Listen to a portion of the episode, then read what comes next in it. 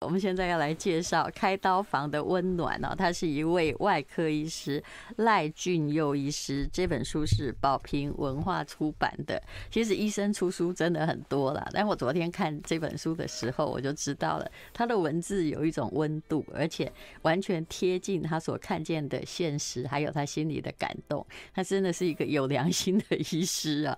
赖俊佑你好，嗯，丹如姐你好，各位听众朋友大家好。是在这个里面呢，因为。你是泌尿科的外科医师，哎，是。可是其实我在这本书里面看到的是，不止泌尿科，有好多科，嗯，的故事。哦，对，嗯，甚至还有小胖威力针，就是你看到的。然后你现在你这里面的写，他是一九八七年生，哎呀，其实年纪还很小呢，嗯。但是呃，我看到你是 WSET。这个三级的高阶品酒师，因为我也是啦，嗯，哦，但是因为我比较晚考，你应该算是学长，嗯，我也刚考完，没有哦，真的吗？那不好意思，那就差不多就今年嘛，是是是，嗯，好，那可见他也是有多元化的。兴趣，那写的这一本《开刀房的温暖》我们先从那个元歌的故事开始讲起好了。你说这是一个前辈的故事，可是他糅合了几个原型嘛？他一刚开始就是把你就是斥责的，因为很多人不喜欢菜鸟医师，对，因为是来带衰的，在重大手术就怕他跟不上嘛，对不对？对，所以刚开始还真的是对人这么的粗暴，说你给我滚这样。有点像那个 Doctor X 里面常常出现的状况。嗯，对，那嗯，这边我想要谈论说，其实大家对于传统的。厉害的外科医师，嗯，就像这社会上对传统成功的男性，其实都是有一定的模板的，嗯。那大家想象一下，说之前看到像是医龙啊，或者像刚刚淡如姐提到的 Doctor X，不管是很膜拜呀，对对都有看哦，每一集哦，真的哦，对，大家对医疗就想都有非常多，就是有热血的想象，嗯，对啊，所以大家想一下，厉害的外科医师可能会怎么样？就是外表粗犷。嗯，不修篇幅。那如果是 Doctor X，她是女性，就是脾气不好，就就一就讲话也是一刀划过去，要直接要把它切开那样子。对对对，嗯。那其实这些东西啊，我们深深去细究它的一个，嗯，就是在开刀房里面，为什么他会成为这么厉害的医师？那我在书中其实有写到说，其实这些小小的一些，我不能说是坏习惯啊，小小的一些开刀的一些日常，其实只是他们过度于专注于。呃，自己的手术，对，而且最重要的是对自己有充分的自信，选择不包装的，所以他脾气才会很爆裂嘛。因为就就那个病人的命哈，有在外科手术台上，比去顾及你们到底有没有学习到来的重要多了。对啊，这是一定的。嗯，对，你直接讲这个元歌的故事好了，来，嗯，好。有个故事哦，我在哦书中里面的故事，而且你讲到的是搞固酮，我就觉得很好笑。可能每个爆裂的人都应该去研究，从泌尿科的医师的想法里面，他可能都是搞固酮过高，他 一满皮挑缸哎。哦。我想有些人是啊，不过我想就不能这样子一竿子打翻一船人哦。那呃，射护腺肿瘤在我这个故事的原型啊，那当然我书中的某些故事，为了要保护病人的隐私，有时候会或多或少做一些小小的一些调整。这我们理解，我们常被写什么都被对号入座。是是是，对。那我们呃泌尿科来说啊，最常见的肿瘤无非就是射护腺癌了。那射护腺癌它呃会受到男性睾固酮的一个刺激增生，会让这个肿瘤其实会变得更加的恶形恶状。嗯，所以我们在治疗，不管你是选择呃要做手术也好，那做手术如果是复发来说，或者说我们一开始选择不做手术，采用电疗的方式来讲，其实睾固酮在治疗我们射护腺癌都是一个举足轻重的一个角色。它会消失吗？对，我们要尽量去拮抗它的睾固酮，让它尽量趋近于零。你可不可以从这个外科故事？外科医师就是第一眼你看到他的时候，他的态度是怎样？还有他的人生故事开始讲起。因为我看过你的书，但是别人可能没看过你的书，你就直接讲故事好了。好好，那呃，这个故事的原型，当然我有做一些改编哦。其实是哦，我在哦泌尿科训练的时候遇到的一个前辈。那那个前辈的话，当然就是年纪当然是有一点，那资历当然也是非常非常的资深。那当然在呃结婚之前，就是有一段风流韵事。嗯，这部分的话，呃，我在书中。外科医师的想象就这样嘛？对对对，需要舒压啦哈。对对对。那当然随着年在年代的不同，我想现在的一个外科医师，就像我们就是三四十岁这样子的外科医师，我想社会对我们的期待，还有我们我们对自己的一个期待，我想也都不太一样。嗯嗯。所以，呃，以前的外科医师，大概我也看过一些，比如说我们这个年代，现在五六十岁的外科医师，他们基本上哦，如果多年媳妇熬成婆的话，在医院其实是充满了威严。对不对？啊，没有错。骂其他的新的医师像小弟，但我知道以你们这个年代，不管你修炼成怎样，这态度已经不被允许，因为这是一个情商的时代。对对对。那我们来讲这个每天就是很努力开刀，也很努力喝花酒的医生，不管他的这他的风流艳史有多少，后来他是娶的那个一直都跟着他在开刀房任劳任怨的护理师。当老婆，可是你不要以为嫁给这样子的外科医师，人生就好像是一帆风顺，绝对不是，因为他的个性还是继续，比如说开完刀喝花酒，然后啊，直到有一天呢，啊，遇到了这个老婆，苦苦的在等他，因为找不到人嘛，是。对，然后带着小孩在外面等爸爸回来的时候，这个医生就终于幡然悔悟，对，浪子回头，嗯。好，那么等他浪子回头之后呢，这问题又来了。原来哦，我觉得你这个书里面有一点暗示，就是这个元哥这位医生，他其实是因为之前真的搞固酮也很茂盛，所以做事 就是很暴烈，用手术刀也就是用丢的，对不对？只要一个做的不好，就直接呢就是打脸啊。可是他后来自己得了射护腺的癌，而且你说一开刀起来啊。别人应该是多少？呃，我们正常年轻男性的射护线大概是二十克到二十五克。嗯。I like 103, I like radio。幸福好时光，今天我们访问的是他长得娃娃脸的赖俊佑医师啊，所以我相信呢，他在医院里面应该也还常常被当成实习生，他又有那个一头 Q 桃毛。我都会说是我保养的好这样。其实你在医院当主治医师当多久了？哦，现在是主机是第二年。哦，第二年了。嗯，但是是不是还常常就是有人如果长得比你操劳一点，你常常还是被当成助理，对不对？嗯，有时候当然还是会啊。嗯，好，那么他也常以前呢就很热心啦，会去这个参加路竹医疗和平会，到过马达加斯加、索马利兰，然后去做国际性的义诊。好，我们刚刚把元哥的故事讲好好了，刚刚讲到那个六倍，六倍是。几公克？哦，他拿下来的射护线，我们量起来是一百二十五公克。是，其实很多人年纪大了之后都会有射护腺癌，可是医生都会跟你叫你观察，对不对？对。基本上它会长很慢，怎么可能长到一般人六倍呢？嗯，射护腺肿瘤跟它的大小其实不一定成正相关。哦，嗯嗯，对，那嗯。摄护腺如果说是良性的肥大的话，跟我们那个睾固酮的一个增生是非常非常有关系。那但恶性肿瘤如果是有的话，受到这个睾固酮的影响，会让它变得比较直。所以这位医生他可能带着多少一公斤多的，是不是？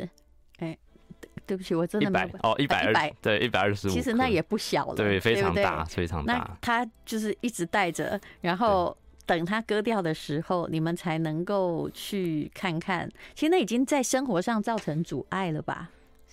对，如果射护腺这么大的话，一定或多或少对他的排尿会有一些影响。是，然后后来割掉之后，发现，哎，他是你刚刚说可能是良性，也可能是恶性嘛？哎，对，那元哥这个呃病人的话，他在术前我们有做切片，那切片的话，结果他是一个恶性肿瘤，那也就是恶性肿瘤，我们才会需要说把它整个射护腺都挖掉。哦，原来是这样。可是他本来自己也是一个。泌尿科的外科医师，对，就没想到，就是有一天突然挖到自己身上来了。对啊，对啊，对啊。然后要靠你们这些后学帮他挖吧，对不对？总不能自己挖吧？是是是，哎呀，那嗯、呃，这个话，这手术那时候是我们主任做的了。那我们那时候是担任住院总医师的角色。嗯、那我自己在床旁看到一个硬汉般。的一个外科医师，嗯，对，那他在做完这个手术，那不是所有的病人做完这个手术都会需要荷尔蒙的治疗，是。那当然以元哥来说的话，因为他的呃肿瘤侵犯的范围，还有他的 stage，他的一个级别是比较不好的，嗯，所以他术后会要接受荷尔蒙拮抗的治疗。拮抗的意思是把他的荷尔蒙挡掉，是吗？对，尽量从源头给他阻绝。这就好像如果你是得了乳癌的话，你就不要有雌性荷尔蒙的刺激嘛。对，这个原理这，这都是荷尔蒙疗法的其中之一。那后来有什么样转变？本来雄赳赳气昂昂，喝花酒，嗯，本来就是男子。气概不小心过度外露这样一个状况，在经过荷尔蒙治疗之后啊，那荷尔蒙治疗之后，其实会有一些女性化的性征跑出来。第一个就是可能讲话声音会变比较尖，嗯，那第二个当然胸前乳房那边会有一点小小的发育，嗯，那那时候在哦，因为那时候我是跟随着主任去做学习，那那时候我参与的不只是在手术。病房，那当然也是有在门诊，嗯，对，那在门诊其实是比较可以近距离的去接触，说这些病人在接受这些荷尔蒙治疗完了之后，嗯，不管是生理有怎么样子的反应，最重要的是他们心理会有怎么样子的一些反应，还有转变。这个以前是丢手术刀的，可是后来当自己变成病人之后，他会跟你说谢谢哦，对，然后会告诉你说你是好医生，这样子是。变成充满了爱。有时候我看这样的故事，我会觉得说，其实我们有种种那种暴力之气啊，或者是怎么样，其实我们真是受荷尔蒙影响很大的动物啊。对，没有错。对啊，特别是男性。来讲，特别是外科医师这种大家想象中就是非常的阳刚、男子气概十足这样子的职业，我想受这个荷尔蒙影响的因素会是更更大的。就他失去了射护线之后，反而他的太太迎回来一个充满体贴的老公。对，那我相信这些东西其实深埋在他心里的深处吧，只是嗯，可能受限于一些可能职业的需求啦，或者说我们一些年代的一些嗯性别的一些。小小不同的一些歧视或是想法，嗯，才让他们不得不把这些就是充满爱、这些柔情的部分给它收起来。是，那赖俊佑医师，也许你本来就是比较充满爱的啦，你会去呃，比如非洲啊，好去做义诊嘛。那可是呢，嗯、呃，其实我觉得有些人，我就从这些故事里面看到，有些人哦，真是不由自主的，尤其外科医师，他们的工作的真的是。人家说寸那个这寸秒寸金啊，你要挽救一个人的性命或一个手术怎么样？你里面有写到说，当你哈就要切除肿瘤，你夹起那个供给肿瘤的营养的那个静脉的时候，对，全病房其实是就是整个手术房是在为你欢呼的，因为他知道这个有救了，解决了，是，而且是呃非常顺利，而且不太会有什么呃突发的状况之下被解决。哦，对，这很难吗？嗯，就看肿瘤它的一个恶性的程度，哦，还有看这个手术都是有没有这么的困难，这样子。也就是你找到那个症结点，可是你有的手术也动了二十个小时，是各科的医师，比如说他的肿瘤已经牵涉到哈什么胰脾肝呢？对啊，就大家连续这样动二十小时，欸，对，那当然就是手术一定是连续的，不会有分段的。嗯、对，对，也不能打开又缝回去。对对对，不然说医生要吃饭要休息，然后暂时就病人就先丢着，我们是不会有这样的状况出现。你最久曾经在就光你这一科啊，在手术房里面工作过多久才把要解决的解决？嗯，我在住院医师那时候，因为我们科部其实有非常多记忆。呃，是肿瘤为毒蛇猛兽这样子，除恶务尽的老前辈医师，跟他们做学习。那我记得我跟过最长手术时间，病人有开超过一整天，大概是快三十个小时吧。那同一个医生吗？呃，当然我们接力，对，那一定会是接力的，是，对，嗯。那这样子对病人的，我想对于生命安全也是一种保障。是，嗯，我知道心脏科医师有时候真的是一开都第二天了。对啊，对啊，而且是同一个医师，又不能说哎，现在换你接手。当然，当然，对啊。你的这个泌尿科的外科，其实遇到的故事，那个人哦是蛮多的。尤其有一种人，我们可能不太知道啊。以前常常在那种民间传说里面会遇到，哎，女性生不出来，被婆家。这个唾弃，对不对？因为某些先天的原因，但是因为泌尿科你会遇到，其实台湾有不少是那个叫什么症啊？无精症的患者。对，那无精症的患者的话。广义来讲，就可以分为阻塞性无精症或是非阻塞性无精症。哦、嗯，不过我想我们今天不是卫教时间，那阻塞性好治啦，对不对？对，打通就好了。尤其是天生没有啊。对啊，对啊。嗯，那那时候我们就要去睾丸里面去找说，哎，到底是怎么样子的基因，或者说先天染色体。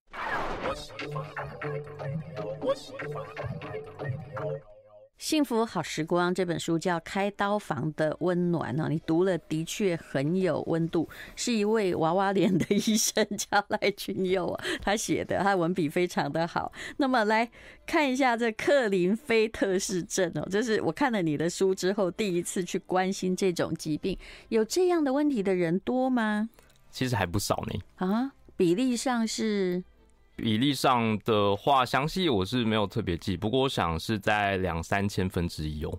哦，那也不算太少，对啊，对不对？对啊，你用用两三千万来算的话，那台湾搞不好也有。如果有这么多男性，就会有这个，至少这样算起来，要扣除男性，扣除女性，有一万人。对，对不对？就算不少了吧。嗯，那大家可能比较少遇到，是说，因为它虽然发生率比较高，可是它不一定都会用完全无精症，或者说完全嗯所有的呃细胞都是这样子缺失来做呈现。是，但有些人只是。阻塞嘛，部分对不对？有些人是部分，就是镶嵌型跟非镶嵌型的一些差别。镶嵌是什么意思？哦，这个有点太困难了，没关系，这个等门诊再帮大家。是不是跟染色体有关系呀？对呀，对呀。染色体就是多了一个 X，没错。X 本来我们是 XY 嘛，它是 XXY。对，男性的话是四十六 XY，那克林菲尔托氏症的病人的话就是四十七 XXY。多一个 x，那没办法，就上天赐给我们了。对啊，这样我相信大家应该可以稍微听得懂。其实这就是我们调缸哎，不是因为什么呃某些化学工作做太久了，而是它是先天带来的呀。对对，所以它通常是男性的第二性征比较不明显，有时候也比较女性化，但不一定。嗯，对啊对啊，就看它是不是所有的细胞全部都是用这样子的染色体核型来呈现。嗯，好，那基本上呢，这个人他如果还没有发现这疾病之前，他是有女朋友的，而且谈了很久的恋爱，对，本来打算要结婚了，对，嗯，可是后来，后来发现说，其实蛮惨的，就是如果今天你以前是你生不出小孩来，你可能会被婆家唾弃，对，可是现在如果一个男性他告诉他女朋友说，我。以后可能没有办法生小孩，哎、欸，女生也会走人呢。对啊，对啊，嗯嗯。那以这个故事来讲，嗯，伟哥告诉我说，其实他女朋友以前因为家庭的一些因素，所以其实在他人生的规划、他人生蓝图里面，他觉得一定要有一个小孩，嗯，这才是他想要的人生。可是像这样子。这种症状的人，其实他还是可以生小孩，要看每个人的情况不一样，对不对？对，对嗯，克林菲尔托氏症如果没有到非常严重，而且我们发现的年纪是相对比较年轻的话，嗯、其实他的取精成功率还。不不少，大概可以统计到七十 percent 左右。对，就他还是可以，就是通过人工生殖有后代。可是，对这个问题来了，他年纪可能已经错过那个黄金期，就是越来越少嘛。对啊，对啊。而且以他已经到达无精症的一个状况来讲，我们现在统计起来，我们取精成功率仅仅只有一成六而已。哦，但跟我们那种过了四十岁想要生第一胎一样的困难的。但是现在的医学无论如何是比较进步，大部分是可以弥补，但就是要早一点发现。对，对不对？嗯。所以其实你这个案子是在提醒大家说，如果你们真的很想要小孩，常常只是在就女方去接受治疗，对，结果其实问题不是出现在男方，比例是高的。对啊，而且这个比率啊，据我们医学文献统计起来，男生女生占不孕的比例是一模一样的。男性也是占整体不孕里面大概是五十 percent 左右。哦，所以其实是一比一。对，所以当检查女性都没有问题的时候，其实男性本身，如果你真的很想要孩子，你要接受检查，嗯，也应该要接受检查。但是我们民间都一律都放在女生上面。对啊，我有一对朋友就是这样啊。她后来，哎，她她老公是成功企业家，可是后来才女生检查了老半天，当然这个老公也很配合了。但怎么样，谁都没有想到是老公的问题。嗯，后来才发现这女生，因为她弄了。她老半天就是发现她一切都很健康，嗯，后来才把老公请去，真的就发现就是你说的嘛，克林菲特氏症。哦，嗯，是是。好，那么像这位伟哥哦，后来赖医师还帮他写了一首诗啦。他后来是有的是决定说，好，我们不要小孩，我们养猫过日子。有你遇过这样的夫妻？有。有。但是伟哥不是，他是真的跟他女朋友分手了。对，嗯，那。这段诗的话，我在这边就把它念出来。那想让大家也可以去体会一下伟哥那时候的一些意境。这样你真的是很浪漫的医生，治疗一个无精症患者，他跟女朋友分手，心里非常难过，还帮他写了一首诗，可以当歌词哦。是什么样的诗呢？好，那我就从头开始念了。呃，我们设想一下，一个得了无精症，然后他不得不跟他的女朋友分手。他们不是因为不爱了才分开，他们是因为太爱了，要还给对方一个最完整的自己。因为女生她人生就是一定要生孩子嘛。对啊，对啊，对。那在怀着这样子的一个状况之下，同理伟哥的心理的状况，所以我写这首诗，在这边就简单的念一下哦。后来的你，到很远的地方旅行了，一个风光明媚。鸟语花香的国度，是我一辈子到不了的地方。你的行囊结实累累，却忘了带走所有的回忆，还有那句再见。我们相遇在拾花酿春的青春奔放，在稻末时秋的历练沧桑后的道别。随着季节更迭半行，映照各自最美好的风景。我想，我还是会继续喜欢你，直到下个更喜欢的人出现。我会学习一个人吃饭，一个人旅行，一个人开心，一个人流泪，偶尔也要强迫自己认识新朋友，走进这个世界。我想我还是会继续喜欢你，直到下个更喜欢的人出现。然后在这之前，请容许我多喜欢自己一点。你有没有发现，这真的是一个很浪漫的情诗？这应该是跟伟哥没关系吧？是你自己的失恋感慨吧？我想情感的连结或多或少都会有些关系。你看，一个泌尿科的医师，然后看到了一个案子，他跟他女朋友分手了，因为不得不的原因，写了一首诗。嗯，你所以你是一个完全不一样的外科医师。你常常因为病人的某种感动而感动，或者因为他的。伤心，你会觉得其实我也很心碎，是这样吗？对啊，我都觉得天生带了一些 很像情感的增幅器这样子。嗯，对他们开心的时候可能会比他们还开心，但他们难过流泪的时候比他们还要更悲伤。所以你在这里有说你第一次啊治疗无效，已经很努力的就要想把他救回来，可是你知道的那种治疗会弄到人的肋骨全断，什么电击呀，其实救回来哈，大概就算。我不知道那样救不救回来，但救回来你可能要医很久，对不对？对啊，对啊，嗯嗯，而且脑袋也未必真的管用了。I like 103, I like radio。好，幸福好时光，我们等一下来讲一个生命故事哦。那这个人呢，其实他是很勇敢的，可是这个故事是后来他对赖君佑医师说：“医生啊，我可以不要那么勇敢了吗？”这位是什么样的状况？他是一个阿伯，嗯嗯，这 case 是我那时候在住院医师训练的时候实际照护的一个 case。那从他术前呃各种大刀的陪伴，然后到术后病房的一些换药啦，或一些照顾，那到。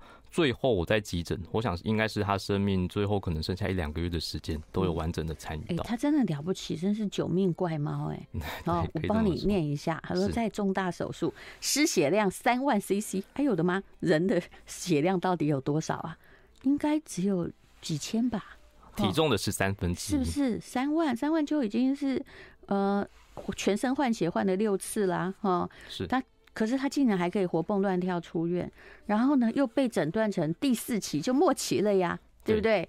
肾细胞癌，然后扩展到全身，可是他也活了五年，但问题是，他身上所有的器官都被切过，因为、嗯、呃肿瘤侵犯的关系。是，嗯，是。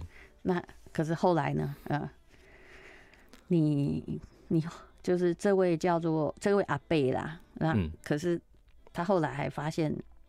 说真的，如果不要让那些肿瘤细胞全部扩散，嗯，都好救，对不对？对。可是他一进来的时候就全部扩散，你就不断的砍这个砍那个，然后想把它治好。是，嗯。那呃，这银川阿伯他得的是一个肾细胞癌，肾细胞癌它的一个治疗东西啊，治疗的演进其实从以前到现在观念也是不断的在翻新。是对。那从以前我们在这边会介绍一个减肌手术，那我不会详细讲这个手术到底在干嘛？反正大家就想简约就好了。对，就是把能干掉的东西全部都干掉。可是这种有一天全部会被干掉，如果它继续扩散的话。对对。那后来呃，因为他一开始诊断就是分化比较不好的第四期转移性的肾细胞癌。我们在第一次的一个重大手术之后，那阿伯。他的肿瘤其实一而再再而三的复发，嗯，所以其实我们又花了好几次的一个手术去把它复发的肿瘤再把它拿掉，所以就是要一直割一直割，对，长了就切，长了就切。那这也要病人的意愿呢，嗯，他本来也是很勇敢的，就是啊又来了就让你割吧，嗯，啊割不成就算了啊，放弃急救就这样嘛，本来是如此，对。那其实这阿伯，我一开始跟他接触的时候，其实他是一个，因为他应该算是一个白手起家的一个小企业的一个负责人，嗯，所以其实其实一开始诊断的时候，他就是哦，就是非常拼，非常有拼劲，然后想要跟他拼到底，对对。那可是，在经过企业家精神，对啊对啊，在经过一而再再再次的这些重大的手术之后，切胃啦、切肝、切肠子。然后当然切肾脏、切一头拉骨的一些器官之后，其他身体我觉得已经被摧残的已经，嗯，不知道可不可以用像一个人这样子去形容。嗯，就人还活着了，但身体一打开来就是到处都是手术的疤痕。对，而且我觉得最。最悲惨的是，这种东西是看不到尽头的，是直到生命消失那一刻，还是会复发。对啊，对啊。但是后来他做的什么样的选择呢？嗯，在最后一次，我记得那一次是我过年的时候，嗯，那时候本来想说我们这一次重大手术完，他们就要回家，可是因为术后的一些感染的状况，嗯，所以变得说我们在医院要帮他做，我们那时候大概换要换了两三周，嗯，那我们我有介绍一个叫做 wet dressing，一个是呃温湿疗法。嗯，就是我们要湿敷疗法，我们就是要一而再再而三，在他就是感染的血肉模糊的伤口里面，每天三次的换药的酷刑。嗯，对。那我觉得那时候的阿北，就从那时候开始，我觉得对于生命还有他对于这种永不拼搏这种精神，去产生一些动摇跟质疑。嗯，对。那在那之后，哦、呃，出院之后，其实他就没有再先打足量的吗啡。嗯，对。可是因为阿贝那时候刚从加护病房出来，身体太过于虚弱，那吗啡如果打太多，其实会造成一些呼吸的抑制，是，所以导致说我们临床端在决定要不要打止痛剂，会比较保守一些些。那我想，即使是有打吗啡啊这样子的一个非常疼痛、这样子残酷的一个换药地狱被执行起来，其实对病人不管是生理，生理一定是非常。难受，自己来讲，我觉得是一种 那种被凌迟的感觉，而且你看不到尽头。就有一天，他就告诉你，可能已经奋斗了超过五六七八年了，嗯，就告诉你说，我可不可以不要奋斗了？对啊，我很累，我的家人也很累，对，我身上的伤疤是我们曾经一起奋斗的证明。可是我可以不要再那么勇敢了吗？因为我不知道这样活着意义在哪里。其实是病人自己很深的检讨，因为他发现人家就是这个肿瘤就是不放过他了。对，呃，割了其实也没用了。对，嗯，我们都会祈祷或者期待有一个人定胜天的时刻。是，可是其实像我们外科医师或者像我们医护人员在。白色巨塔里面，我们生死看得多的，就知道说，就像我在书封讲的，就是在死神的镰刀面前，我们外科医师的手术刀只是为生命的螳臂挡车。是对，嗯，这句话讲的很深刻。那后来呢，就没想到，本来以为阿贝在这种很惨无人性的不断的换药和血肉模糊之中，哎，他又好了哦，然后他回家了，可是他从此没有再回来。他没有再回诊。嗯，我下次碰到他的时候，已经是大概三四个月或四五个月之后。可是整个人看起来，外表看起来又好好的。嗯，他那时候是因为癌症的恶病质。那恶病质的话，其实就是长期的，因为肿瘤的关系会营养不良，然后就就瘦。对，会非常的瘦。那可是我那时候看到的是他骨子里透出来那种。嗯，心里的那种气定神闲，我知道他已经准备好，就是我已经不要再开刀了。对，医生，我只是回来看看你。对，然后他真的跟他太太手牵手搬到山上去住，他想好好的享受人生最后的时光。对啊，对啊，嗯，没有错。我有时候觉得，哈，这其实是很重要的，但是他也没有想要考虑这个安宁医疗啦。因为他想把那段日子好好过。嗯，那时候其实我在呃急诊的时候，跟他们家人提到，嗯，那他们家人说他们会再去思考一下。嗯，因为我后来就没有再碰到他们，所以我就在最后说，我不知道他们去接受安宁疗护，还是他们用他们比较想要的方式去走人生的最后一程。其实，如果是这个病哦，已经在现代医学都没救了，那到底要不要救？要挨那么多苦呢？我相信所有外科医师都在思索这个问题。对啊，是。嗯、但你的书里面也有写到了，有一个妈妈，然后他的儿子就念台大第一志愿，对，可是后来也是因为，而且是你说的那个肿瘤，我还没有听说过，叫做横纹肌肉瘤。我听不懂哎、欸，真的。它它其实是一个非常非常罕见的一个肿瘤。嗯，对。然后也是生在就是泌尿科的地方，而且它的特别的恶性。嗯，它在泌泌尿道其实非常罕见，那大部分会在我们的骨骼肌啊，以肌肉为主。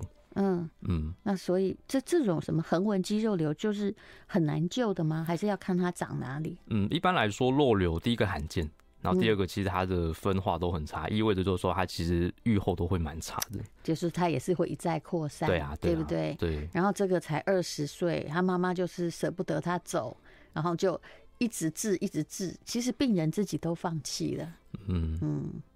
可是你有没有发现呢？就是你其实看到的不只是病，你看到的是每一个病人后面都带着一个家庭，那个家庭都有很多故事。嗯对啊，每个病人他最后后面蕴含的都是他属于自己的生命的故事，还有自己的生命轨迹。嗯，到后来是这位呃台大高材生的儿子，他其实不想救他自己了啊，嗯、也很体谅你们。可是这个妈妈的意思就是说，他一直不想要接受他儿子可能得病离去。其实后来还是除他自己之外，他也给孩子带来很大的痛苦。对啊，对啊，嗯，我不知道他最后有没有意识到说这样的状况。真的是，我知道这是他爱小孩的方式，嗯，可是这样子真的是爱吗？希望大家可以去思考这个问题。I like